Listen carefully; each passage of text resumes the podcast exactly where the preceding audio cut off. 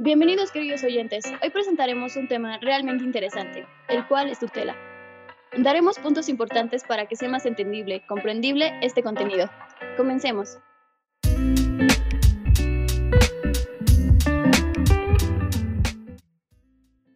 Hola compañeros, buenos días. Luis, Lupita, Enia. Es un gusto estar con ustedes. Voy a eh, explicar los conceptos básicos de, la tutela. Eh, ¿Qué es la tutela? La tutela es una institución jurídica considerada para familiar o cuasi familiar, sustituta de la patria potestad. ¿Qué es para familiar y qué es cuasi familiar? Es una eh, relación familiar donde prevalece el mutuo auxilio, protección y defensa. ¿Cuál es el objetivo? Su objetivo es el cuidado y representación de los menores no emancipados o mayores incapacitados. En nuestro derecho, la tutela defiende y asiste a los incapaces por minoría de edad, alguna enfermedad reversible o irreversible, ya sea de carácter físico, mental o emocional. Eh, Lupita, ¿podrías decirnos alguna enfermedad mental que se te venga a la mente? Sí, claro, podría ser la bipolaridad o la ansiedad. Sí, exactamente. ¿Tú, Venia, podrías decirnos alguna enfermedad emocional? Eh, ¿Podría ser depresión? Sí. Y por último, Luis, ¿podrías decirnos alguna enfermedad física? Y claro, esto comprende, por ejemplo, algún paciente de cáncer, algún paciente con una discapacidad eh, motora o física. Exactamente, Luis. Eh, bueno, todas las enfermedades que dijeron son enfermedades que impiden a estos individuos gobernarse. Por lo tal, eh, necesitan una persona, en este caso se llama tutor, que las defienda, represente y asiste. ¿Y cuál es la finalidad? La finalidad o el fin que busca eh, la tutela es el bienestar de estas personas. Y Luis, ¿podrías eh, mencionarnos algo acerca de la evolución histórica de la tutela? Tenía eh, sí, Por supuesto. Bueno, según el Anuario Mexicano de la Historia del Derecho que se encuentra disponible en la página de la UNAM, y el, autor es Álvaro Gutiérrez Berlinches, quien es profesor, durante la época arcaica y, una gran parte del periodo clásico de, de Roma, del periodo romano, la familia romana, más que una más que una eh, institución jurídica, era una institución social.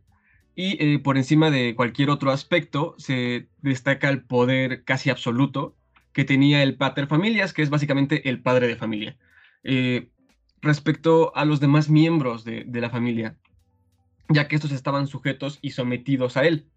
El pater familias era un ciudadano, era ciudadano independiente y este era quien ejercía la autoridad y todos los mandos de la casa. Obviamente, por el tiempo del que estamos hablando, el paterfamilias nunca podía ser una mujer, era un, puesto exclusivo de los hombres.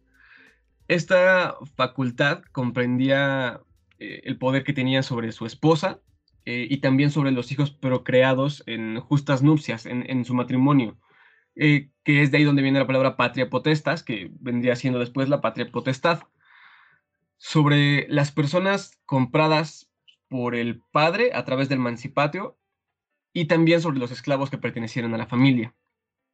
En la patria potestad romana es un poder jurídico viril. El pater familias es el titular de gobierno de todos los nexos que tenga la familia o el grupo familiar. Todos los componentes de la familia están sometidos ante él, eh, ante el poder de este varón, que es el ciudadano romano. Eh, también, eh, si el, esposo es quien ejerce el poder de toda la familia o quien representa toda la familia ante el gobierno. Esto fue variando conforme el paso del tiempo fue cambiando.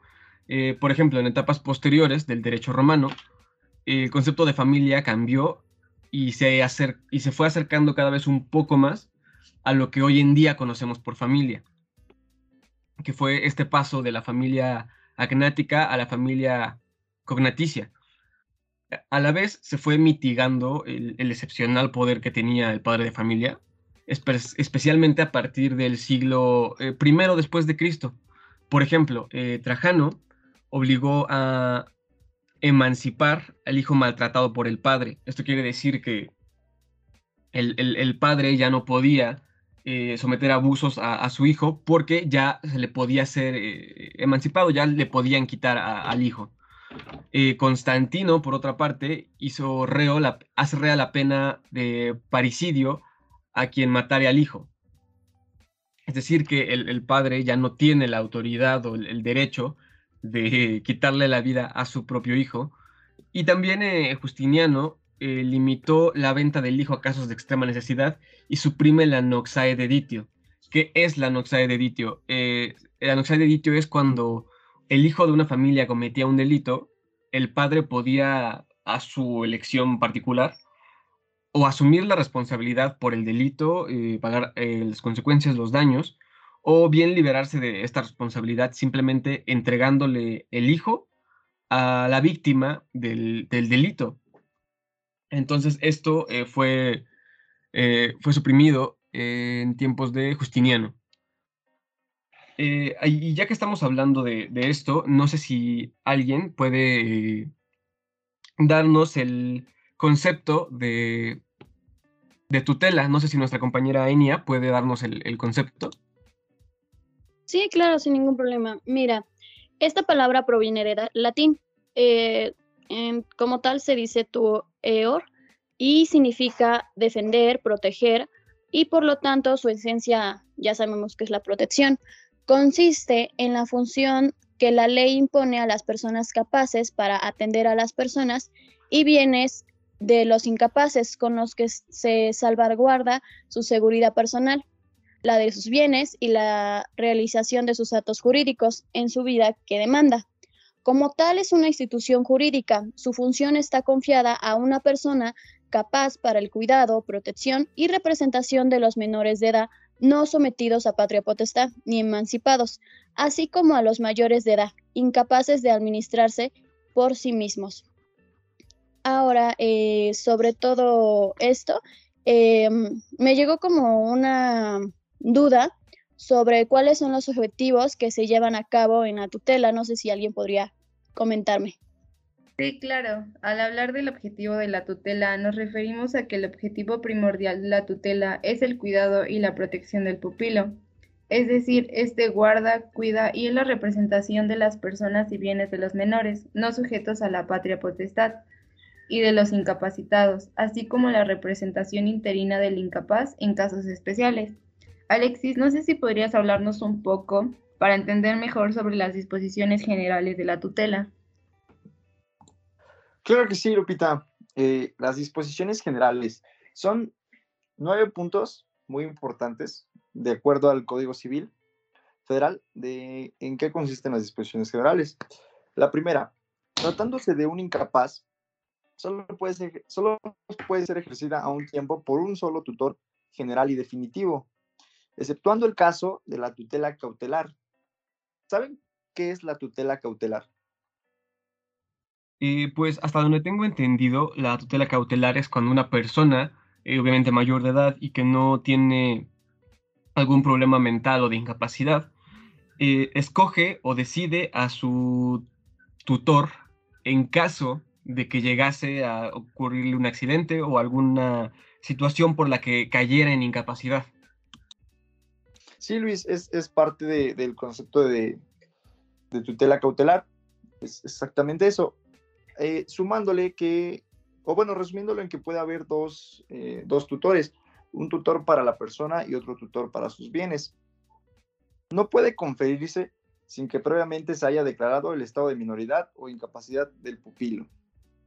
Eh, pueden desempeñarla tutor y curador, ¿Saben qué es la, ¿saben cuál es la diferencia entre tutor y curador? Sí, tengo entendido que el tutor designa para tomar decisiones médicas y financieras y la persona incapacitada pierde el derecho legal de decidir y el curador solamente toma decisiones financieras. Eh, sí, algo así es. Sin embargo, en nuestro derecho, la diferencia entre el tutor y el curador es prácticamente que el curador es el que vigila al tutor. Por eso no puede haber, eh, por eso no pueden tener el mismo cargo eh, al mismo tiempo, porque si no el pupilo quedaría de alguna forma desprotegido. Una tutela interina. ¿Cuándo es una tutela interina? Cuando el pupilo tiene intereses diferentes al tutor, se lo plantea al, al juez de lo familiar y durante este proceso el juez de lo familiar designa un tutor interino en lo que resuelve no quién tiene la razón, sino qué es lo más, qué es lo que va a traer más beneficios a largo plazo. No pueden desempeñarla los individuos que pertenezcan al personal del juzgado de lo familiar, consejos locales de tutela, ni parientes consanguíneos. Para ser removida, eh, los tutores que la ejercen tienen que pasar por un juicio donde serán escuchados y si son vencidos, ahí podrán ser removidos. De otra forma no se puede. Eh, será desempeñada en forma obligatoria por el cónyuge mientras conserve este carácter. Es decir, que si tú te casas con alguien, eh, tu cónyuge también tiene la obligación de ejercer la tutela. ¿Alguien sabe o ustedes tenían conocimiento si la tutela es remunerada o no es remunerada? Eh, pues hasta donde yo tengo entendido no es, eh, no es remunerada. Fíjate que yo también pensé que no era remunerada, sin embargo, sí puede ser remunerada por la administración de los bienes. Esta remuneración no es mayor al 10%, pero tampoco es menor al 5%. Es decir, que si los bienes totales del, pupilo son de un millón de pesos, la remuneración podría ser de hasta 100 mil pesos. Y para concluir, es irrenunciable, salvo causa justificada y aceptada por un juez. Eh, vamos a hablar específicamente de, México. Eh, Luis, ¿en México cuáles son los órganos de la tutela? Eh, por supuesto, los órganos de la tutela en México. Eh, el legislador, al, organizar el régimen de la tutela eh, ordinaria de menores, ha perseguido la, finalidad de que los menores que se encuentren bajo dicho régimen eh, gocen de la protección de su persona y también de su patrimonio en forma similar a la protección que ofrece la patria potestad. con dicho efecto, el conjunto de disposiciones pertinentes al Código Civil se deducen como órganos de la tutela de menores los siguientes. Eh, en primer lugar, eh, el tutor. El tutor tiene por misión la custodia de la persona del menor, su representación legal y también la administración de sus bienes. Eh, después se encuentra el Consejo de Tutela. El Consejo de Tutela complementa el sistema de cuidado del patrimonio del menor y sirve especialmente como un órgano controlador de la actividad que tenga el tutor y como un cuerpo consultivo en todos los asuntos en los cuales el tutor necesite autorización judicial para actuar. Los cargos del Consejo de Tutela son, en principio, gratuitos, salvo que por testamento o escritura pública el progenitor en ejercicio de la patria potestad hubiere señalado alguna retribución. El Consejo de Tutela es un órgano colegiado e integrado por cuatro personas con atribuciones deliberantes y de carácter permanente. Eh, después se encuentra el protutor, el protutor es muy, un muy importante órgano de la tutela y es el más inmediato órgano contralor de la actividad del tutor, no pudiendo el tutor entrar en el ejercicio de la tutela si no existe un protutor. El protutor eh, tiene más que nada la función de obrar por el menor y representarlo en todos aquellos casos en los que los intereses del menor estén en oposición con los del tutor. Es decir, si se encuentra este conflicto de intereses, el protutor tiene la obligación de poner en conocimiento del tribunal todo cuanto crea que puede ser eh, dañino para el menor, tanto en su educación como en sus intereses. Cuando la tutela queda vacante o abandonada, el protutor debe solicitar al juez el nombramiento de otro tutor. Finalmente, el protutor debe ser convocado cada vez que el juez deba oír la opinión del Consejo de Tutela. Y en las reuniones de este mismo, el protutor tiene voz, pero sin embargo no tiene voto. El protutor tiene que tener un suplente que llenará eh, sus faltas accidentales. Y por último, eh, se encuentra el juez competente en materia de tutela, que es eh, algo básico por Pues porque se necesita la parte legal. Eh, cada uno de dichos órganos tiene previstas en la ley funciones específicas con poderes y deberes particularizados, que en su conjunto son similares a los poderes y deberes conferidos a los padres que ejercen la patria potestad. Eh, después, eh, no sé si mi compañera Enia puede decirnos cuáles son las clases que, hay eh, respecto al tema de tutela.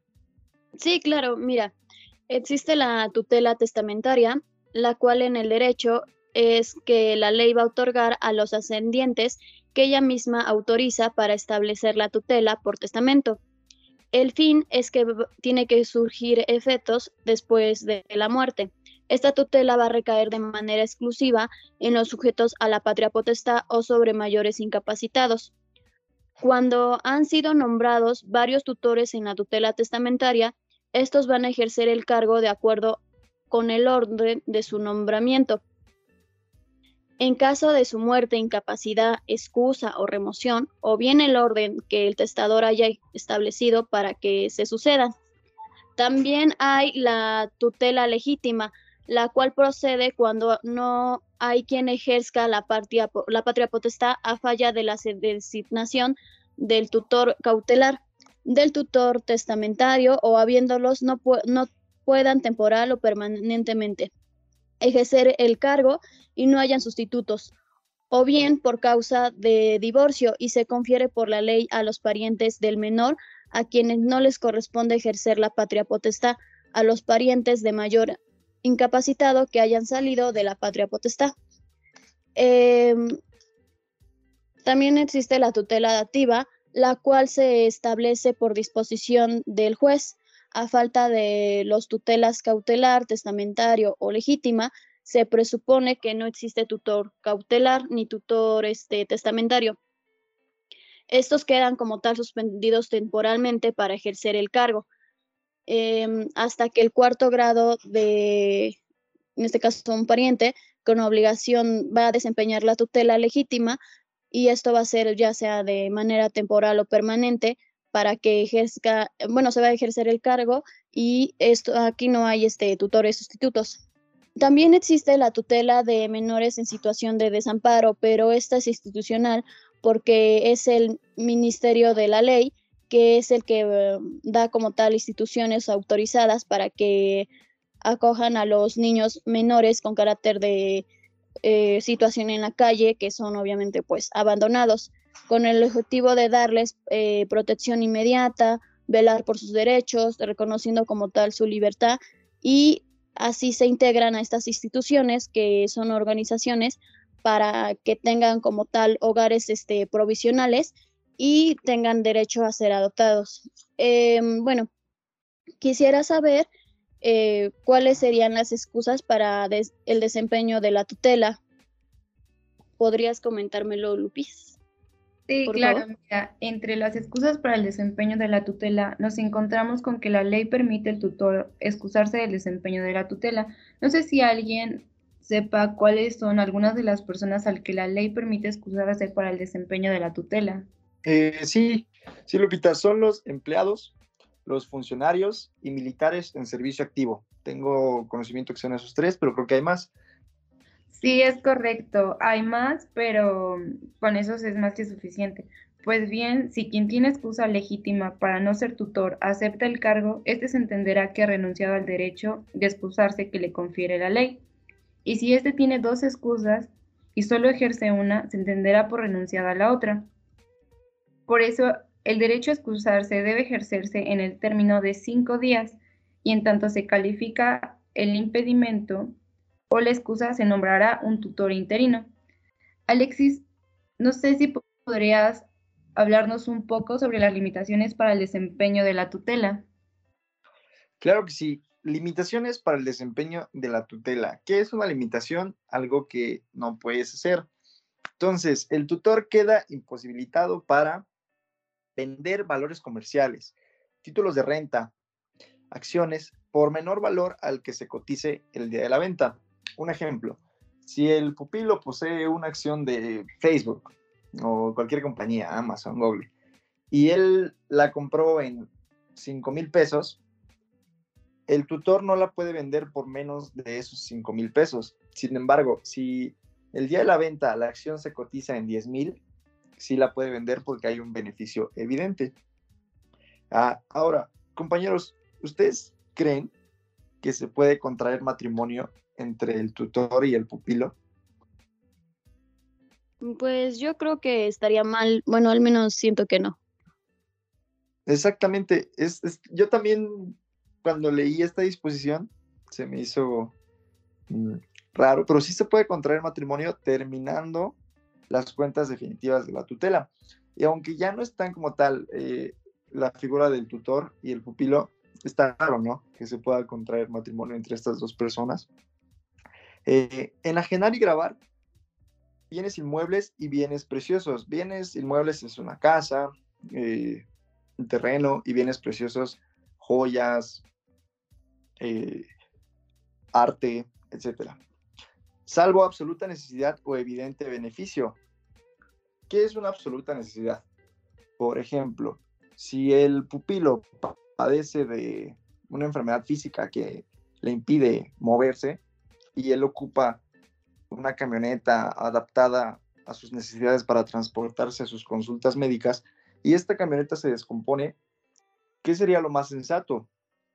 Pues vender una cadena de oro que este pupilo también posee con valor de 20 mil pesos, con la cual se puede arreglar la camioneta. Hacer donaciones eh, con los bienes del pupilo, eso también está, eh, no puede hacerlo el, tutor. Y ustedes saben o, o qué creen sobre si el tutor puede ser heredero del pupilo. ¿Ustedes creen que sí se puede, que no se puede? ¿Han escuchado algo al respecto? Eh, hasta donde yo tengo entendido, sí es posible. Eh, por ejemplo, en el caso, un caso particular es que no solamente los menores de edad necesitan tutor, muchas veces personas que ya tienen eh, cierta discapacidad o incapacidad o personas de la tercera edad requieren de un tutor por lo que el, tutor bien puede ser el heredero del pupilo en estos casos. Eh, tienes, tienes toda la razón, Luis. No solo es en, los menores de edad, también es en, personas ya grandes que no se pueden gobernar, que están incapacitadas. Pero eh, no puede ser heredero durante la tutela. Si el testamento se efectuó después de la tutela sí puede ser heredero, pero si se efectuó durante la tutela, no puede ser heredero. Eh, cosas muy obvias como comprar los bienes del pupilo para beneficio propio, pagar sus créditos y hay, hay una disposición que, menciona acerca de dar los bienes en arrendamiento. ¿Tienen idea de por cuántos años se puede dar en, arrendamiento los bienes del, del pupilo? ¿Son cinco o diez años? Eh, tu primera opción es cinco años, es el máximo que se puede dar en arrendamiento de los bienes del pupilo. Eh, recibir dinero prestado a nombre del incapacitado, eso es obvio, se, supone que tú lo cuidas, eh, tú lo representas, no le vas a pedir dinero prestado. aceptar para sí a título gratuito o oneroso. Oneroso es que hay un pago de promedio, la cesión de algún derecho. Y para finalizar, hacer nombres, hacer donaciones a nombre del pupilo. Eh, esas son las disposiciones generales, compañeros. Ahora, eh, Luis, estaba viendo que, se puede separar el tutor del pupilo. ¿Por qué razones se podría llegar a esa separación? Eh, por supuesto, la separación del tutor o, o, esta destitución tiene lugar cuando, después de ser designado, incurre el tutor en alguna causa legal de inhabilidad o realice mal su cargo por no cumplir los deberes que son inherentes al mismo, también por notoria ineptitud. La remoción es acordada por el juez de oficio o también a solicitud del Ministerio Fiscal, del tutelado o de otra persona con interés legítimo, y determina el nombramiento de un nuevo tutor. Es la separación o cese del tutor decretado por el juez cuando concurra alguna causa de inhabilidad o el tutor simplemente se conduzca mal en su desempeño del cargo. Durante la tramitación de este procedimiento para remover al tutor, el juez puede suspenderle en sus funciones y nombrar al tutelado un defensor judicial. declarada judicialmente la remoción, se nombrará otro tutor. Y por otra parte, una vez nombrado el tutor y habiendo ejercido el cargo durante un tiempo, podrá excusarse de continuar ejerciendo la tutela siempre que sobrevenga alguna de las indicadas causas. La excusa de continuar la tutela no puede ser alegada por una persona jurídica. Mientras se resuelve acerca de la excusa, el que haya propuesto estará obligado a ejercer la función. Y hace un momento eh, mencionaban eh, eh, otra persona que ejerce una función diferente, que es el curador. Entonces, no sé si mi compañera puede explicarnos más a detalle lo que es el curador. Sí, mira, te comento. Esta persona es encargada de la vigilancia de los actos del tutor.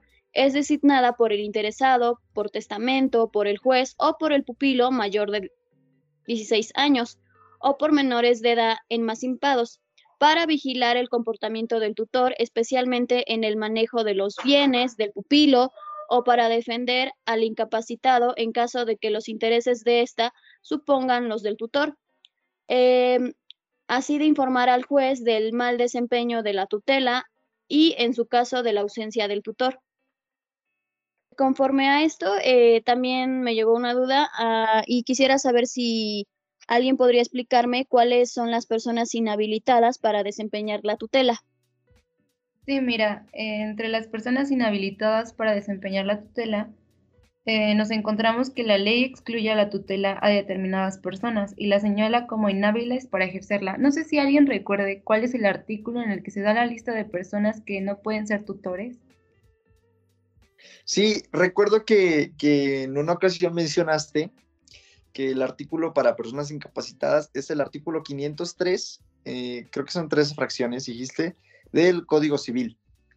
Sí, es correcto. Gracias, Alexis. En 13 fracciones del artículo 503 del Código Civil, en ella da la lista de personas que no pueden ser tutores, aunque éstas tengan anuencia para recibir el cargo. Estas personas pueden agruparse en los incapaces, los de conducta ilegal o inmoral, aquellos que por razón de su supuesto están impedidos, aquellos que lo impidan una imposibilidad física, los que y otros que prohíba la ley. No sé si por último, Alexis, nos puedas hablar un poco sobre la extinción y cómo se da la terminación de la tutela. Claro que sí, Lupita. Bueno, eh, ha sido un gusto escucharlos, compañeros, eh, acerca de, la introducción, de las clases, de los órganos de la tutela en México. Y finalmente, eh, me gustaría hablar de la extinción y terminación de la tutela. En nuestro derecho, la tutela termina con la muerte del pupilo. Es decir, si el pupilo muere, ya no hay a quien proteger, a quien representar. Cuando concluye la incapacidad, al inicio mencioné que puede ser una incapacidad eh, reversible o irreversible. Si ya concluye la incapacidad y la persona ahora ya es capaz de valerse y gobernarse por sí mismo, la tutela concluye. Al llegar a la mayoría de edad, recordemos que eh, la tutela asiste y defiende a los menores no emancipados. Al llegar a la mayoría de edad, ellos ya pueden eh, decidir sobre, sobre sus vidas. También cuando el menor se emancipa para contraer matrimonio. Y finalmente, eh, cuando es adoptado o cuando sus padres hacen un reconocimiento expreso. Ahí ya se sustituye la tutela por la patria potestad. Ahora, ¿qué sucede cuando termina la tutela? Cuando termina la tutela, hay algo que se llama cuenta definitiva. ¿Esto qué es?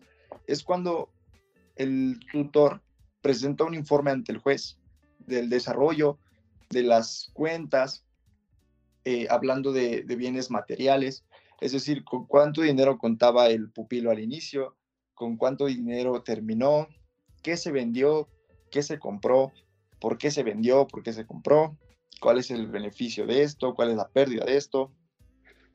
Después de ese informe de desarrollo y de bienes, eh, se hace, se, examina, el juez se examina, y una vez que sea aprobada y verificada eh, las cuentas definitivas, se le cancela la garantía que dejó esta persona para ejercer la tutela y de esta forma eh, termina la tutela. hasta aquí ha llegado nuestro programa. Les agradecemos por su sintonía.